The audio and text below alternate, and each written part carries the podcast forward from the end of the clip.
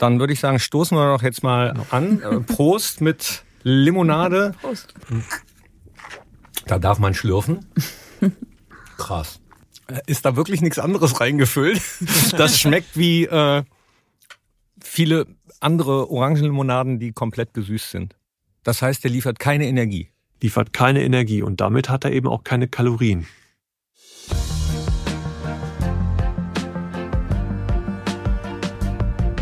Hi und hallo, herzlich willkommen zu den Reviergeschichten. Mein Name ist Thorsten Knippertz und heute wollen wir über ein Thema sprechen, das wahrscheinlich kaum jemand als erstes mit dem Rheinischen Revier in Verbindung bringen würde, auf das ich mich aber total freue und das tatsächlich Potenzial hat, die Gesundheit der, Achtung, gesamten Menschheit zu beeinflussen. Denn es geht um Zucker und zwar um Zucker ohne Kalorien. Nee, da haben Sie sich, da habt ihr euch jetzt nicht verhört. In Elsdorf wird genau daran geforscht. Und alles, was noch fehlt, damit man diesen kalorienfreien Zucker einkaufen kann, ist ein Zertifikat der EU, wenn sonst nichts ist. Was genau dahinter steckt, das bespreche ich heute mit, und auch das ist eine Premiere, gleich mit zwei Menschen, mit Julia Seemann. Sie ist Projektleiterin für die Produktentwicklung Zucker bei Pfeiffer und Lang in Elsdorf. Schönen guten Tag. Hi. Hi.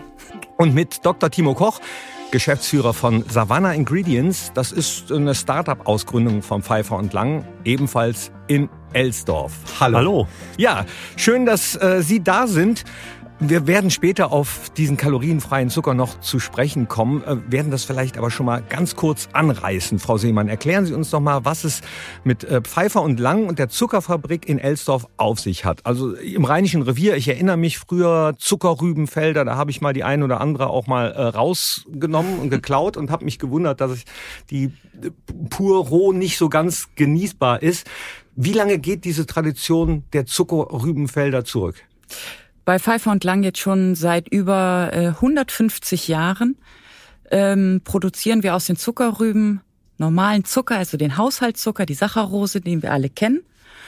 Und daraus haben wir ähm, bei uns im Innovation Center bei Pfeiffer und Lang in Elsdorf, der älteste Standort von Pfeiffer und Lang auch, also mit sehr viel Tradition und Historie belegt, haben wir einen Zucker entwickelt, der kalorienfrei ist. Wahnsinn. Dazu später auf jeden Fall mehr Zuckerrübensirup, muss ich auch immer direkt dran denken. Wunderbar. Lecker, lecker. Herr Koch, worum geht's denn bei diesem Projekt? Vielleicht nur schon mal kurz angerissen, bevor wir auch über Sie beide persönlich sprechen. Ja, wir haben zwei Projekte. Das eine Projekt ist der Food Campus in Elsdorf. Da ist es für uns einfach ein ja auch persönliches Anliegen, den Standort der alten Zuckerfabrik ähm, ja wieder mit neuem Leben zu füllen. Einerseits arbeiten wir daran, den kalorienfreien Zucker dort äh, zu produzieren und dort auch eine Fabrikation jetzt ans Laufen zu bringen. Und andererseits wollen wir eben auch äh, Raum schaffen, um äh, weitere, äh, ich sag mal, ähm, Herstellungsverfahren für Lebensmittel dort an den Standort zu bringen, um wieder Arbeitsplätze zu schaffen und direkt am Tagebau Hambach in Elsdorf sozusagen einen ja, Food Campus ins Leben zu rufen. Und damit sind wir dann mitten im Rheinischen Revier. Dazu, wie gesagt, später mehr. Jetzt erstmal zu Ihnen persönlich. Ich fange mal mit Ihnen an, Herr Koch. Sie haben an der RWTH in Aachen studiert, sind Chemiker. Bitte gerne reingrätschen, wenn irgendwas nicht stimmt. Aber Sie kommen auch aus einer äh, Zuckerrübenfamilie, wenn man das so sagen darf, und arbeiten immer noch auf dem elterlichen Hof, oder? Äh, ja, äh, kann, kann, und darf man so sagen. Das ist ähm, vielleicht die ursprüngliche Verbindung, die ich zu dem Thema ähm, hatte und noch habe. Ähm, ja, wir haben einen kleinen Bauernhof in Elsdorf. Da werden auch äh, immer noch Zuckerrüben angebaut, auch in diesem Jahr. Und ähm, die liefern wir dann an Fall von Lang und die werden dort zu äh, ganz normalen Zucker weiterverarbeitet. Und so sind Sie dann auch Geschäftsführer von Savannah Ingredients geworden oder äh, wie sind Sie an den Job dann da gekommen? Naja, es gab noch zwei, drei Schritte dazwischen, muss ich zugeben. Ich habe erstmal ganz klassisch in der Zuckerfabrik angefangen. Ich fand das spannend. Ich hatte Chemie studiert, ähm, war aber eher so auf der Ingenieurschiene unterwegs und äh, durfte dann äh, bei Pfeiffer Lang in der Produktion beginnen. Hab dort äh, ja einiges kennengelernt, wie man ganz normalen Zucker herstellt. Das war schon mal super spannend und äh, durfte mich dann damit beschäftigen, was kann man denn aus Zucker alles sonst noch so Tolles machen.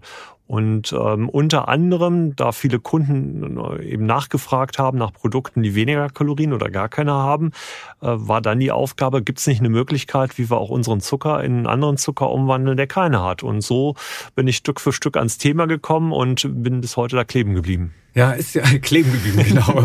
Passend zum Thema auf jeden Fall. Ich freue mich über dieses Thema so, weil ich äh, selber Zuckerfan bin. Also ich kann Süßigkeiten verdrücken ohne Ende, mag aber auch gerne äh, Cola Light zum Beispiel. Das ist eins meiner Lieblingsgetränke. Also vielleicht auch später dazu noch ein paar Tipps von Ihnen. Aber jetzt erstmal zu Ihnen, Frau Seemann. Auch Sie haben ja an der RWTH Aachen studiert, Gemeinsamkeit mit Herrn Koch, aber Bergbau. Genau. Genau. Ich äh, war etwas weiter entfernt von der Zuckerfabrik, aber auch nicht weit. Im Tagebau Hambach sehr viel während des meines Studiums. Und ähm, ja, ich ähm, war erstmal, bin vom Loch wieder raus zu den Zuckerrüben dann gegangen. ja, auf den ersten Blick äh, erstmal ungewöhnlich. Warum haben Sie Bergbau studiert?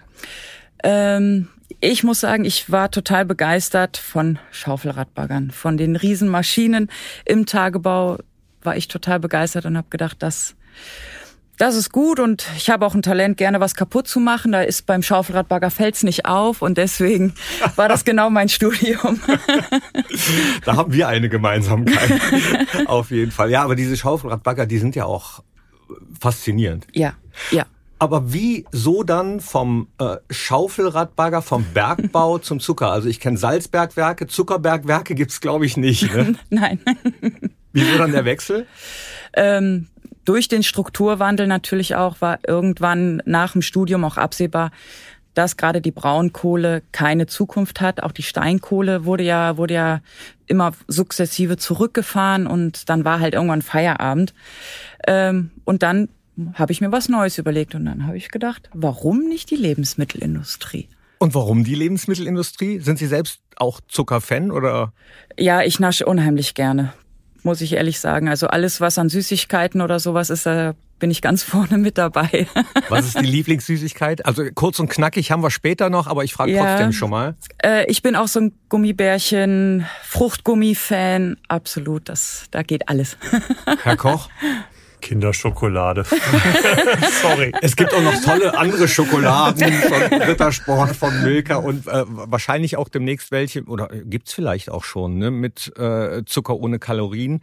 Aber dazu später, ich sag's die ganze Zeit dazu später mehr, weil ich mich äh, so drauf freue. Machen wir doch direkt mal kurz und knackig. Das ist unsere Rubrik, in der man kurze Antworten auf drei ganz persönliche Fragen geben soll. Wenn wir schon mal dabei sind, dann fangen wir mit Ihnen mal an, Frau Seemann. Ähm, sind Sie bereit? Ja. Ihr liebstes rheinisches Ausflugsziel? Die Sophienhöhe. Warum?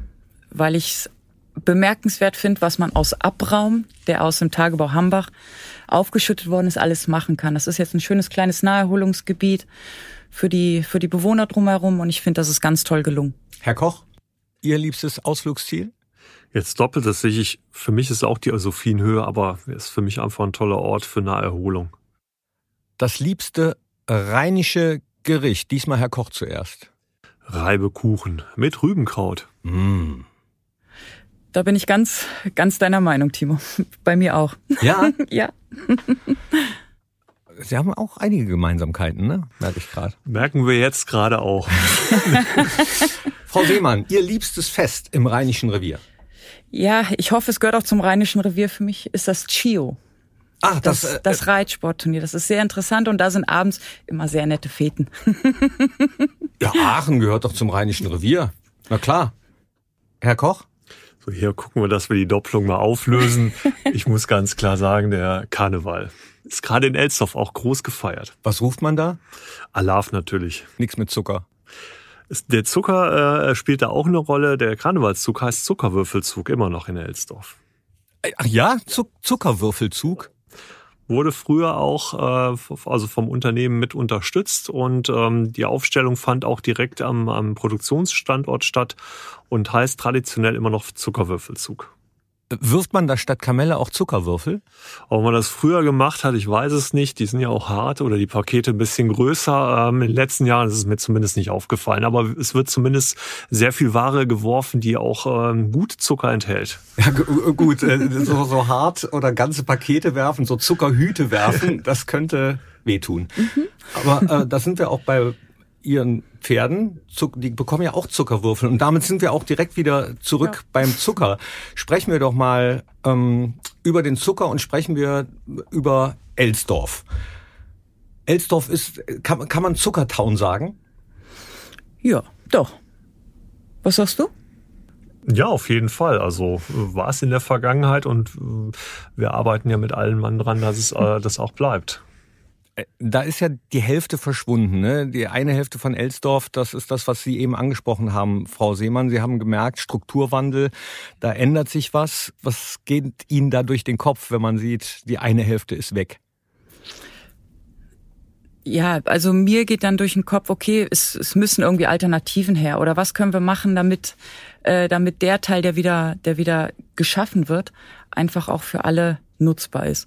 Und finde schön, dass wir durch unser Projekt, was Herr Koch eben gesagt hat, mit dem mit dem Food Campus, dass wir da vielleicht äh, es hinbekommen, dass wir einen, einen großen Nutzen an die ganzen äh, Anwohner auch in Elsdorf, dass wir da was schaffen können, was für alle positiv ist. Welche Gedanken haben Sie, wenn Sie auch ähm, so verwurzelt sind in der Region? Interessanterweise bin ich ja damit aufgewachsen. Also ich kenne das von Kindertagen nicht anders. Irgendwie gehört das Loch tatsächlich mit dazu, muss man fairerweise sagen. Jetzt, wo man es, äh, äh, wo es auch in voller Ausdehnung da ist und man das mitkriegt, merkt man natürlich schon, dass äh, es für die Stadt und wenn man auch lebt, äh, schon präsent ist, dauerhaft. Viele Leute, die man kennt, arbeiten dort oder haben dort gearbeitet. Auf der anderen Seite ähm, ist auch ein Großteil des Stadtgebietes im Loch verschwunden. Und das ähm, ist schon, wenn wir jetzt überlegen, warum ist auch die Zuckerfabrik möglicherweise nicht mehr da oder was müssen wir tun, um ähm, in Elsdorf ähm, ja, Schwung reinzubringen, dann äh, dreht sich schon alles immer auch um dieses ominöse Loch und den Tagebau. Wir sitzen gerade mal auch mit unserem Büro 400 Meter entfernt, gucken jeden Tag drauf. Ach, das heißt, die Zuckerfabrik ist direkt am Rand? Direkt am Rand. Ein Teil ist sozusagen, der Flächen sind auch äh, ja, verschwunden oder können nicht mehr genutzt werden. Ähm, das ist schon omnipräsent. Muss man da aufpassen? Nein. Also Angst haben, also ich habe keine Angst. Nein. Aber wie nah darf man denn eigentlich ranbaggern? Gibt es da einen Sicherheitsabstand? Es gibt einen äh, Sicherheitsstreifen, ähm, der für uns auch äh, immer eine Rolle spielt, wenn wir unsere Planungen machen, ähm, wo eben wo aus der Physik heraus äh, sinnvollerweise so geschaltet ist, dass man Gebäude nicht zu nah an den Rand baut.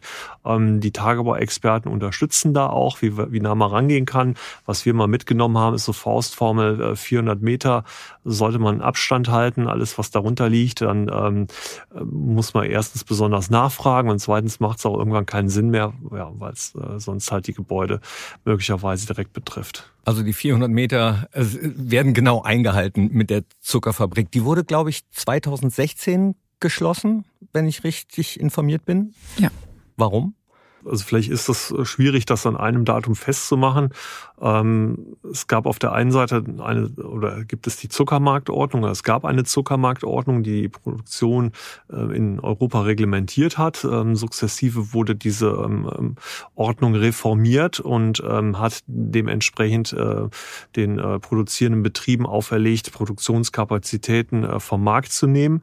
Die Zuckerrübenverarbeitung selbst wurde in Elsdorf schon weit vorher, ich glaube 2006 oder 2007 äh, eingestellt. Ähm, damit war danach äh, am Standort noch die Veredelung von Zucker, ähm, heißt Sondersorten, also gefärbte, aromatisierte Zucker oder abgepackte Zucker zu produzieren, ein Thema. Ähm, im Zuge der, ich sag mal, des Ausbaus einer sehr nahegelegenen Zuckerfabrik in Jülich, sind gerade mal 20 Kilometer, macht es dann Sinn, dort alle Dinge zusammenzufassen. Also es war weder eher weniger ein Einstellen als ein Zusammenfassen von Produktionskapazitäten. Und es klang gerade schon durch. Und wenn ich mich erinnere, äh, habe es ja eben kurz anklingen lassen. In meiner Kindheit hat man überall Zuckerrübenfelder gesehen. Das ist weniger geworden. Oder habe ich einfach nur nicht mehr so drauf geachtet? Ich bin nicht im Rheinland aufgewachsen, daher muss ich jetzt kurz still sein. Man kann es sicher vom Gefühl her sich anschauen. Ich gucke mir auch so ein bisschen die Zahlen oder die eigene Erfahrung an. Eigentlich so viel weniger ist es gar nicht wirklich geworden. Die Wahrnehmung äh, spielt da eine Rolle. Früher äh, sind wir alle mit äh, kleinen Traktoren und kleinen Anhängerchen gefahren. Wer da im Herbst unterwegs auf der Straße war, der hat natürlich eine hohe Chance, ähm, ich sag mal, ein Landwirt mit seinem kleinen Trecker und ein paar Zuckerrüben vor sich zu haben. Das hat sich geändert. Die äh, Dimensionen sind einfach viel größer geworden. Wir transportieren heute eben äh, fast ausschließlich mit LKWs. Die laden das drei, vier, fünffache, das früher eben auch auf die kleinen Traktoren geladen worden ist. Und damit ist sicher so die Wahrnehmung nicht mehr äh, ganz so, so stark. Und die Zuckerfabriken ähm, sind eben auch viel, viel größer geworden. Das heißt, äh, statt fünf, sechs Fabriken, die in jedem dritten Ort waren, äh, macht das jetzt eine Fabrik, die äh, eben an einem etwas weiter entfernten Ort liegt. Und damit ist vielleicht so ein bisschen die, die Präsenz ähm, auf der Straße weg. In den Feldern äh, sind nach wie vor spielen die Zuckerrüben eine große Rolle. Ah, sehr gut. Also der Zuckerrüben-Nachschub ist gesichert. Ja, brauche ich mir kein äh, Zuckerrüben-Sirup-Nachschub ist auch gesichert. Brauche ich mir keine Angst machen. Was was ist denn äh, mit dem Standort, mit dem Gelände? Ist das auch gesichert? Was wird da passieren? Ja, das ist das, worüber wir eben kurz äh, gesprochen hatten, der sogenannte Food Campus, das Projekt, was wir aufgesetzt haben. Wir würden gerne den Standort, der schon da ist, der ja auch mal eine Fabrik war, den würden wir gerne ähm, um nutzen, sage ich mal, oder weiterentwickeln. Dann zu einem sogenannten Food Campus, dass wir dort im Kontext Lebensmittel, Futtermittel, Produktion, Wissenschaft, Forschung, dass wir dort alles zusammenbringen können, um dann nochmal neue tolle Produkte zu entwickeln. Und wer kann dann da alles mitmachen? Unternehmen, die im Lebensmittelbereich unterwegs sind? Genau. Also wir schließen jetzt nicht alle aus, natürlich, wir sagen jetzt nicht, äh, ihr dürft nicht, aber es sollte schon, ähm, damit es auch wirklich hier zu uns passt, weil wir haben die Expertise halt natürlich in Lebensmitteln, dass wir da auch, dass das auch zu, gut zusammenpasst und daher haben wir gesagt mal erstmal so Lebensmittel. Und wer macht schon alles mit, Herr Koch? Wir sind aktuell mit Unternehmen aus der Gruppe dort unterwegs und äh, ja die Firma Savanne Ingredients, die äh, kalorienfreien Zucker ähm, herstellt und äh, das Verfahren dazu entwickelt hat, die ist sozusagen ja ich sag mal erstes Beispiel und ähm, erstes Pflänzchen am Standort. Ja, ist ja auch nicht ganz unwichtig für Arbeitsplätze, ne? Absolut. Also ähm, wir suchen auch aktuell noch jede Menge Arbeitskräfte, hochmotivierte Leute so aus dem technischen Bereich und wollen damit auch ähm, zeigen, dass es äh, durchaus äh, im Strukturwandel äh, gelingen kann, vor Ort wieder ähm, neue Industrien oder äh, Industrien aus alten Bereichen zu stärken und damit auch Arbeitsplätze zu schaffen. Und das betrifft uns jetzt gerade ganz konkret, wo wir ähm, aktuell für, für unser Produktionsteam ähm, junge, aber durchaus auch schon ein bisschen erfahrene äh, Leute aus dem technischen Bereich äh, suchen, die auch Lust haben, äh, wieder was zu produzieren. Was heißt aus dem technischen Bereich? Ach, das können Schlosser, Elektriker sein, ähm, das können Leute aus der Lebensmittelindustrie, Molkereien sein, Mühlen. Ähm, vor allem uns ist wichtig, dass die Leute ähm, Spaß haben, selbst Verantwortung zu übernehmen, Lust an Produktion haben, auch vor Ort mit, mit Anlagen, Maschinen arbeiten. Wir haben ähm, ja alles, ich sag mal, neue und moderne Maschinen und damit ist bei uns eigentlich ein ganz netter Spielplatz äh, für alle, die sich für Technik begeistern, aber auch Lust haben, das Zepter mal selbst in die Hand zu nehmen. Und jetzt kommen wir äh, zu dem, was ich, was ich die ganze Zeit wissen wollte, nämlich Zucker ohne Kalorien heißt, glaube ich, Allulose in Ihrem Fall. Und jetzt würde ich gerne wissen, Herr Koch, was ist das? Wie funktioniert das? Um das zu erklären, äh, das kann sich eigentlich jeder ableiten, muss man überlegen, was heißt eigentlich Zucker. Wenn wir über Zucker sprechen und jeder guckt vielleicht bei sich zu Hause mal in den Schrank, dann äh, stellen wir fest, dass wir schon zu Hause eigentlich verschiedene Zucker haben. Die nennen wir Zucker, aber es ist was anderes und wir wissen es auch. Wir kennen den Rübenzucker, das ist so in den Kilopaketen, die, die wir haben, oder auch als Puderzucker können wir mit backen. Dann haben die meisten von uns aber auch so ein Päckchen Traubenzucker im Schrank stehen und da wissen wir, aha, heißt auch Zucker, ist aber schon was anderes. Ja, meine, meine Oma hatte früher immer Fruchtzucker. Die, die, die hat alles mit Fruchtzucker gesüßt. Perfekt. Und das führt uns auch zum kalorienfreien Zucker. Was hat der Fruchtzucker jetzt damit zu tun? Erstens, er ist ein dritter Zucker, der auch Zucker heißt aber auch ein anderer Zucker ist. Und jetzt gibt's noch weitere Zucker in der Natur. Die haben alle wie Fructose ist der Fruchtzucker, Allulose ist eben unser neuer Zucker oder Glucose der Traubenzucker, haben eben auch einen, einen chemischen Namen. Und so ist die Allulose eben auch ein Zucker, der in der Natur vorkommt. Und er ist äh, sehr ähnlich dem Fruchtzucker. Er ist praktisch wie Bild und Spiegelbild, verhalten sie sich zueinander. Und was wir jetzt machen ist, wir haben uns in der Natur ein Verfahren abgeschaut, wie man aus normalem Zucker über den Fruchtzucker diesen Allulosezucker herstellt. Also wir bleiben im Zucker, machen eben aus einem Zucker den anderen. Aber wenn das in der Natur vorkommt, diese Allulose, wieso nimmt man das nicht direkt aus der Natur? Rübenzucker, Fruchtzucker und Traubenzucker sind Zucker, die eben in großen Mengen in der Natur vorkommen. Warum ist das so? Die Natur hat sich wahrscheinlich irgendwann mal entschieden, äh, wir brauchen was, wo Energie in die, äh, ich sag mal, Tier- und Pflanzenwelt reinkommt. Also nehmen wir diese Zucker. Die Allulose war dafür nicht vorgesehen. Also braucht man sie auch in großen Mengen in der Natur nie herzustellen. Ähm, dennoch ist es ein Zucker und macht chemisch gesehen fast alles, was die anderen Zucker auch machen. Wo ist jetzt der Unterschied? In der Natur zur Kalorienverwertung haben wir eben als Körper oder auch bei Tieren ähm, ähm, Stoffwechselkreisläufe, die dafür sorgen, dass Zucker in Energie umgewandelt wird. Nennt sich einfach Stoffwechsel. Mhm. Dafür haben wir Enzyme. Die sind auf die Zucker, die wir so kennen, wie Traubenzucker ähm, ähm oder Fruchtzucker, optimiert und äh, letztendlich auch eingerichtet. Der allulose Zucker, der war da hier äh, nie vorgesehen. Das heißt, wenn der in den Körper kommt, wird er entsprechend in diesen äh, Prozessen im Stoffwechsel weder erkannt noch verarbeitet und geht unverarbeitet wieder raus. Das heißt, er liefert keine Energie.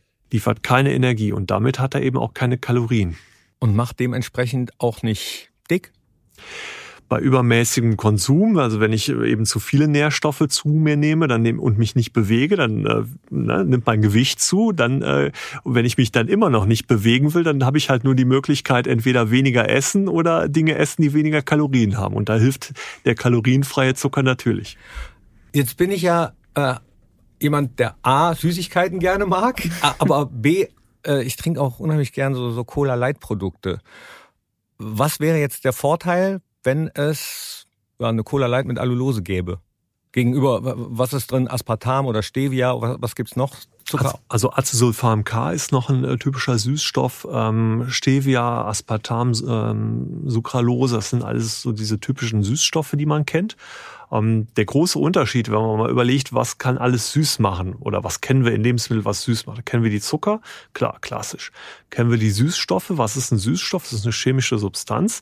Die hat eine Süßkraft, die 200, 300 mal höher ist als die von Zucker. Ich brauche also statt einem Löffel eine Messerspitze. Hab also einfach nur viel weniger drin, deswegen hat das viel weniger Kalorien. Nachteil ist, wenn ich viel weniger drin habe, fehlt mir natürlich die Masse und die Eigenschaften des Zuckers. Oft schmecken Getränke seltsam leer. Ähm, viele Dinge, die ein Zucker mit sich bringt. Es ist ja nicht nur die Süße, die Zucker ausmacht. Ähm, in Kuchen, der Kuchen wird braun, weil Zucker drin ist. Ähm, besondere Geschmacksnoten entstehen dadurch, dass äh, Zucker mit anderen Zutaten äh, reagiert. Und das passiert bei Süßstoffen so eben nicht.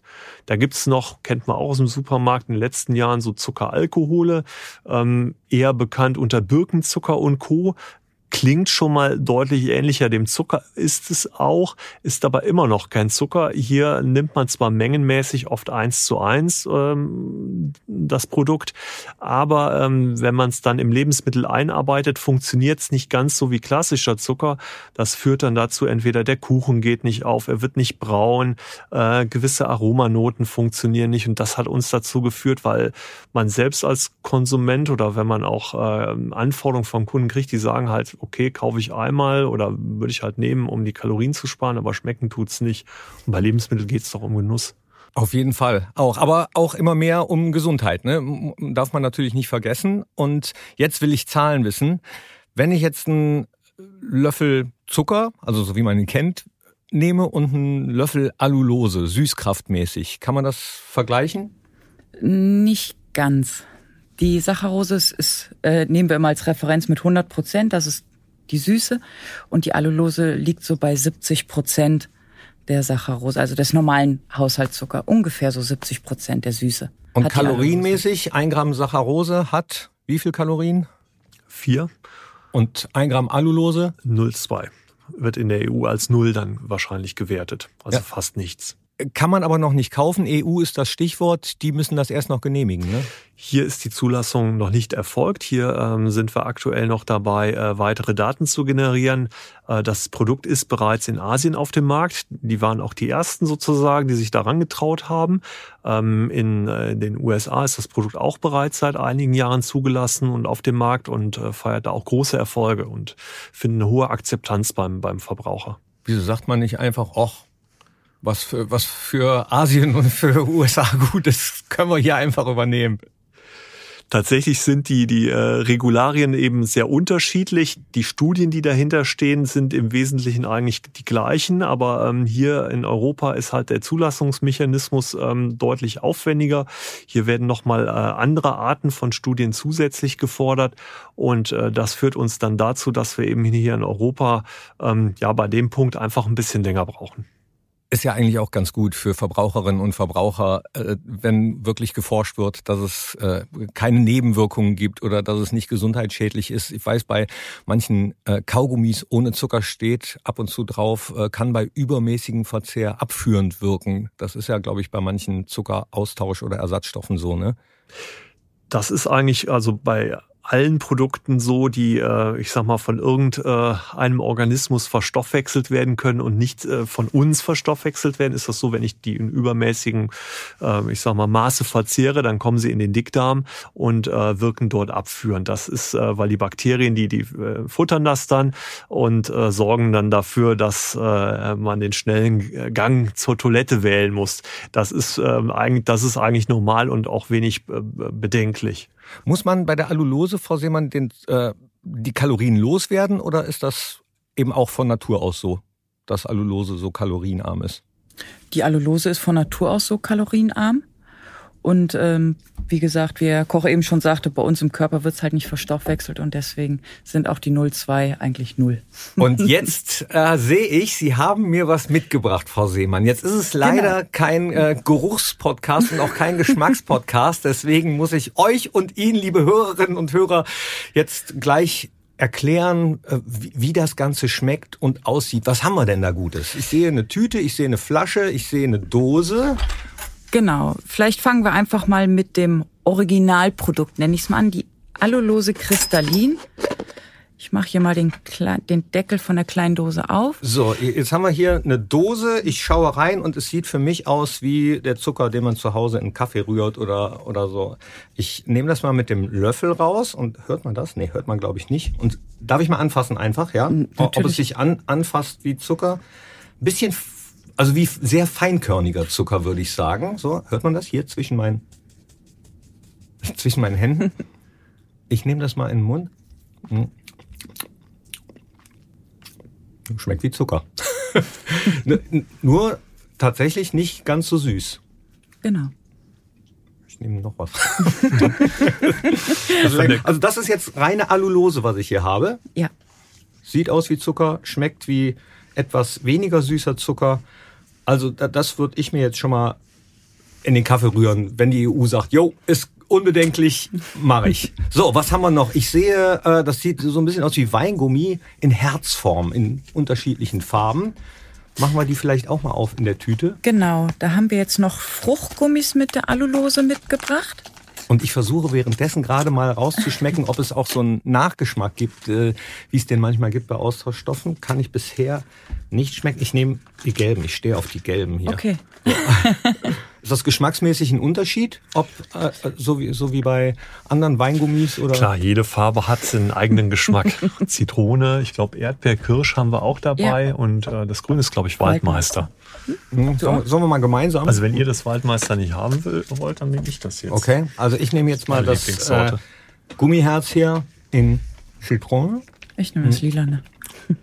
Mm. Mm. Mhm. Mhm. Ja, also Entschuldigung, ich weiß, dass es Menschen gibt, die das nicht mögen, wenn man beim Podcast isst und trinkt, aber es ist jetzt unerlässlich.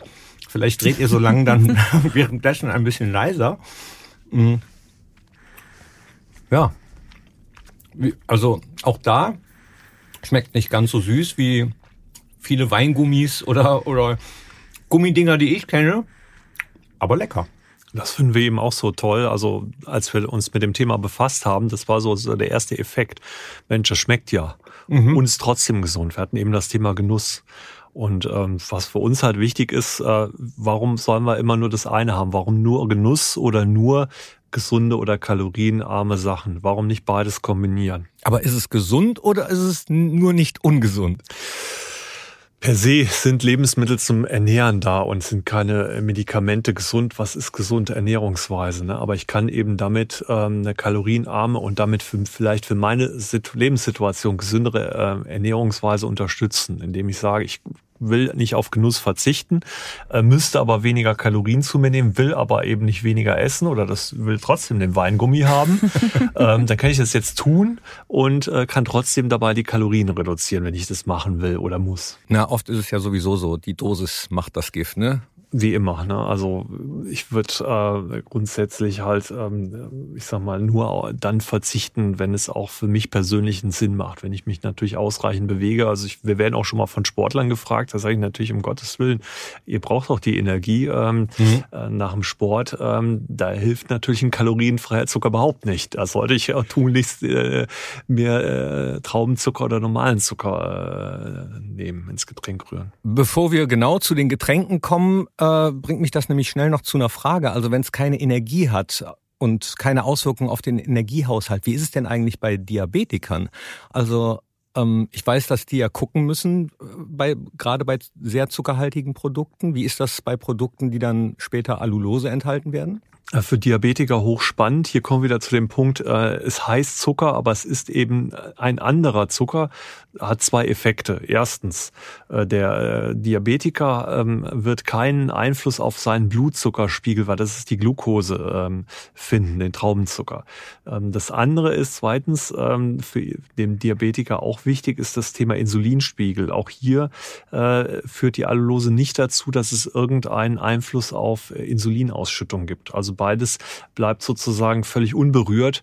Und ähm, es gibt auch im Körper keinen nennenswerten Stoffwechselweg, ähm, wie beispielsweise beim Fruchtzucker, der dann doch zu einer leichten, äh, zum leichten Anstieg des, des ähm, Blutzuckerspiegels führen könnte. Ähm, hier gibt es keinen Mechanismus, der direkt dorthin führt. Und jetzt würde ich gerne das Getränk auch probieren. Oh, sogar gekühlt mitgebracht. Da ist Eisgekühlt. Aber kein Bommerlunder. Müssten wir auch mal machen. Ich weiß gar nicht, ob da äh, Zucker drin ist. So, was haben wir? Es sieht gelb aus wie eine äh, Orangenlimonade. Klassische Orangenlimonade, die wir hier in der Flasche haben. Mit Kohlensäure, wie man gerade Mit gehört Kohlensäure. hat. So, genau. und äh, hier haben wir auch noch kleine Gläschen. Da wird das Ganze jetzt eingefüllt. Man hört's. Ich habe ja damals angefangen, also ich habe mal äh, mehr gewogen und habe dann sehr viel Sport gemacht und während der Zeit mir äh, so Softdrinks wie wie ähm, Cola, Limo und sowas abgewöhnt und wollte aber nicht ganz drauf verzichten, habe da dann eben angefangen Cola Light zu trinken und seitdem mag ich keine normale Cola mehr. Ich mag auch keine, die wie normale Cola schmeckt, weil man das zu süß ist einfach. In der Tat ähm, bekommen wir äh, tatsächlich auch Feedback von Kunden. Ähm, also am Anfang war das Thema, ist das gut, wenn Zucker weniger süß ist? Und äh, tatsächlich ist in vielen Rezepturen ähm, ist heute der Trend, auch Süße ein Stück weit rauszunehmen. Und dementsprechend ähm, sind die Produkte, die man mit der Allulose herstellt, äh, für viele Menschen werden als äh, eigentlich sehr, sehr lecker empfunden, weil es die Aromen hervorhebt. Es wird eben geschmackvoller. Gerade im Ketchup funktioniert es auch hervorragend. Stimmt. Ist ein super Produkt. Also die, wir waren am Anfang selbst erstaunt. Jeder, der es testet, sagt, ungesehen, der Allulose-Ketchup ist besser als der normale. Ja, im Moment auch ganz viele Marmeladen zum Beispiel, die nicht so süß schmecken. Also ähm, jahrzehntelang hat man sich das irgendwie nach oben gesüßt und jetzt gerade geht der Trend zurück. Ne? Man findet jetzt den optimalen Punkt, würde ich sagen. Ne? Dann würde ich sagen, stoßen wir doch jetzt mal an. Äh, Prost mit Limonade. Prost. Und auch da ein kleiner. Da darf man schlürfen. Krass. Ist da wirklich nichts anderes reingefüllt? Das schmeckt wie äh, viele andere Orangenlimonaden, die komplett gesüßt sind. Das ist das äh, eigentlich Erstaunliche an der Sache. Und das ist, ähm, ja, wir kommen wieder zurück zu der Kombination Genuss ohne Reue. Ähm, die Sachen schmecken einfach. Punkt. Und das dann aus Elsdorf. Und das auch noch aus Elsdorf, mitten aus dem Rheinischen Revier, direkt am Tagebau Hambach. Warum eigentlich genau da? Hätte man nicht auch sagen können, das ist äh, sowas Multinationales, da, da, damit gehen wir jetzt woanders hin? Hätte man sagen können, aber warum sitzen wir in Elsdorf? Ähm, das erste ist, ähm, es wurde eben bei uns im Unternehmen Fall von Lang ähm, aus einem traditionellen Zuckerbereich heraus entwickelt und das war auch gut und richtig so, weil dort ähm, hatte man das Know-how und die Expertise und auch die Lust daran, mit Zuckern zu arbeiten. Man weiß, was Kunden brauchen und kennt sich eben mit dem Produkt Zucker hervorragend aus. Und da war in Elsdorf nun mal traditionell die Entwicklung des Unternehmens und deswegen äh, sind auch die Anfangspunkte dort gesetzt worden. Ähm, zudem haben wir eben über den Strukturwandel und auch die Zusammenfassung der Zuckerproduktion an andere Standorte dort einfach Platz. Wir sind auch ähm, in Elsdorf ja sehr nah an den Städten Köln, Aachen, äh, Düsseldorf. Wir liegen genau im Dreieck dazwischen. Ähm, super Verkehrsanbindung. Von daher gibt's aus der Sicht eigentlich auch schon fast keinen besseren Standort, um sowas aufzuziehen. Und ähm, wir haben natürlich viele internationale Kontakte, mit denen wir auch arbeiten, aber ähm, produzieren, ähm, gerade für, für den Standort in Europa, da haben wir jetzt aktuell erstmal damit in Elsdorf angefangen. Aber da braucht man schon auch noch Zuckerrüben für, ne? Ja, natürlich. Die werden nicht verschwinden. Nein. Und der Boden äh, für Zuckerrüben ist ja eigentlich ziemlich geeignet. Was könnte man sich denn sonst noch vorstellen äh, für Lebensmittel? Stichwort Agrobusiness. Oh, ich würde sagen, ganz, äh, ganz verschiedene äh, Möglichkeiten. Wir haben ja auch äh, starke Karotten, ach, alles wird ja in dem Boden, also bei uns, äh, der Boden im Rheinischen Revier bietet ja unheimlich viele Möglichkeiten für, für alles. Und zum Beispiel, was kann man sich da vorstellen? Also im Rheinischen Revier, wenn man jetzt mal überlegt, Zuckerrübe ist super in der Fruchtfolge.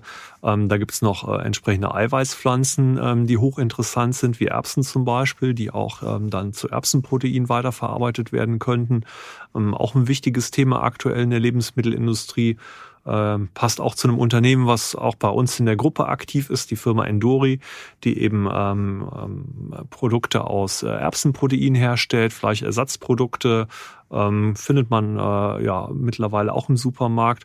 Und solche Dinge ähm, passen eben ganz gut auch bei uns in die ähm, Ackerkulturen rein, ne, um einfach eine Abwechslung hinzukriegen und auch vielleicht ein Stück weit ja weg von ähm, ja, den ähm, entsprechenden äh, großen Maisflächen zu, zu finden. So, und man hat also ein riesiges Brachfeld, sage ich mal, um, um Sachen noch weiter zu entwickeln und weiter zu forschen. Wie viel arbeiten im Moment so in der Entwicklung und Forschung? Äh, bei Pfeif und Lang sind wir 26 derzeit und dazu kommen dann noch knapp 30 bei der Savannah Ingredients dazu. Was könnte man noch aus wenn die Zuckerrübe bleibt, Zuckerrüben machen? Ach, da haben wir, da haben wir noch ganz viele Möglichkeiten. Also einmal kann man aus Zucker natürlich auch Biopolymere machen, also Plastik aus Zucker. Den gibt es ja schon, der dann, der dann abbaubar ist. Ähm, wir forschen auch noch weiter dran, dass wir die Zuckerrübenschnitzel, die bisher als Futtermittel vermarktet werden, ja, die bei der Zuckerherstellung anfallen, auch äh, in Werkstoffe verarbeiten, um dadurch äh, abbaubare Einwegprodukte oder ähnliches herstellen zu können. Ja, Plastik aus Zucker gibt's schon, wusste ich gar nicht. Ja. Das heißt, wenn die Kinder die Spielzeuge in den Mund stecken, damit süß schmeckt? Nee. Nee, süß schmeckt es nicht. Aber es ist halt äh, nicht aus, aus Öl hergestellt. Öl bringt mich gerade zu, also vielleicht gehe ich jetzt zu weit weg vom Thema, aber äh, Stichwort Öl. Wir haben acht Milliarden Menschen auf der Welt, die alle ernährt werden wollen. Was passiert, wenn wichtige Lebensmittelproduzenten jetzt plötzlich ausfallen? Sieht man ja im Ukraine-Krieg, äh, Stichwort Getreide. Öl ist jetzt kein Lebensmittel, aber deswegen bin ich drauf gekommen. Wie wichtig ist es, dass man sich in dem Bereich gut positioniert? Äh, vielleicht auch für die Zeit nach der Kohle? Ähm, also aus meiner Sicht ist es natürlich unheimlich wichtig, dass wir, dass wir uns da gut positionieren und gerade bei uns im Rheinland, wir haben eine unheimlich starke Lebensmittelindustrie und ich denke, dafür sollten wir dann auch, wie wir das mit dem Food Campus auch versuchen, einen Platz schaffen, um das weiter auszubauen, zu fördern, um dann auch natürlich und nicht nur uns selber, sondern den Kunden was Positives bieten können. Also es ist noch Platz da beim Food Campus. Es ist Platz da und es ist äh, vor allem auch Bedarf da. Lebensmittelindustrie heißt ja, dass etwas äh, hergestellt wird, aus Rohwaren umgearbeitet. Das braucht Energie. Das hat gestern Energie gebraucht, braucht es heute und wird es auch morgen. Ähm, wir verfolgen da verschiedene Ansätze. Auf der einen Seite arbeiten wir natürlich und, und äh, suchen wir auf Firmen, die nach Elstaff kommen, kommen, die mit Hochdruck dran arbeiten, Verfahren zu entwickeln, die energieeffizienter arbeiten, wo wir einfach weniger Energie brauchen. Aber ähm, wir schauen auch links und rechts und versuchen uns zu vernetzen ähm, mit Aktivitäten, die dafür sorgen, dass wir erneuerbare Energien auch an, so, an solch, solchen Produktionsstandort bekommen.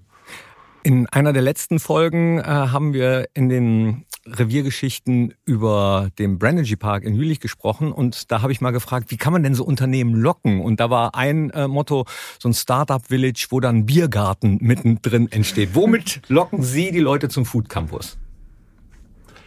Also wir locken mit Sicherheit auch mit tollen Aktivitäten, wobei wir ähm, tatsächlich auch das äh, Arbeitsumfeld und äh, ja, ich sag mal die Struktur in den Vordergrund stellen, bevor wir mit dem Biergarten anfangen. Das machen wir dann nach der Arbeit. Ähm, für uns ist wichtig, äh, auch aus der Erfahrung mit der äh, kleinen Firma Savannah heraus, dass wir ähm, ein Umfeld schaffen, wo es Kontakte gibt zu Kunden, wo es entsprechende Infrastruktur gibt, um wirklich was Produzierendes aufzubauen. Was meine ich damit? Einen großen Stromanschluss Autos, wo ich mehr äh, einstecken kann als ein paar Rechner, wo ich wirklich eine Anlage mit betreiben kann. Vielleicht ein, äh, eine Möglichkeit, auch Abwasser aufzubereiten, ähm, wo es entsprechende Logistikanbindung gibt, wo ich eben nicht nur mit dem TNT oder mit dem DHL ein paar Pakete rauskriege, sondern wo auch LKWs abgefertigt werden können. Das ist für uns erstmal der Vordergrund.